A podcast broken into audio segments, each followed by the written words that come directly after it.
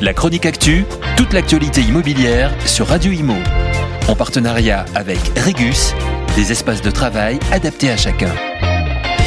Les confinements successifs et le télétravail ont donné envie à de nombreux Français de fuir les grandes métropoles, de se mettre au vert, si bien que les résidences secondaires se sont mises à rivaliser avec les résidences principales.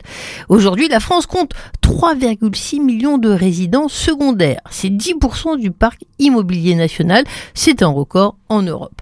Le gouvernement a beaucoup communiqué sur la suppression de la taxe d'habitation. C'est vrai que l'année prochaine, 24,4 millions de foyers vont bénéficier de la suppression complète de la taxe d'habitation sur la résidence principale. Mais attention, elle reste redevable pour la résidence secondaire.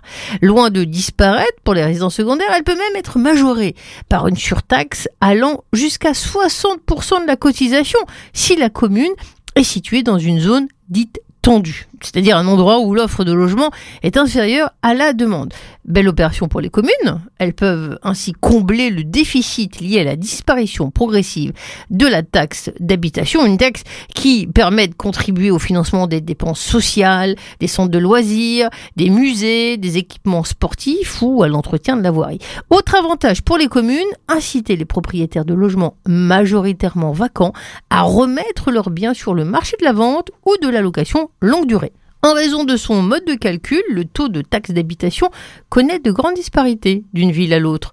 Prélo a établi un top 10 des villes françaises où le taux de taxe d'habitation est la plus chère et la moins chère. Parmi les villes qui euh, figurent dans le classement où le taux de taxe d'habitation est le plus élevé en 2022, 7, suivi de Frontignan, Le Canet, Anglais, Nice, Biarritz, Corté, Beau-Soleil, Vimereux, la Seine-sur-Mer. Au contraire, la taxe d'habitation est la moins élevée à Ouistreham, Malmort, Carry-le-Roi, Livaro, Pays d'Auge, Lague, Dives-sur-Mer, Cuca, la Cadière d'Azur, Saint-Pé-sur-Nivelle et Noyant Village. Et puis, certaines villes font figure d'exception, avec des taxes d'habitation avantageuses, compte tenu de leur localisation idéale. C'est le cas de Malmort, Cagny-le-Roi, la Cadière d'Azur et Saint-Pé-sur-Nivelle. La chronique actu, toute l'actualité immobilière sur Radio Imo. En partenariat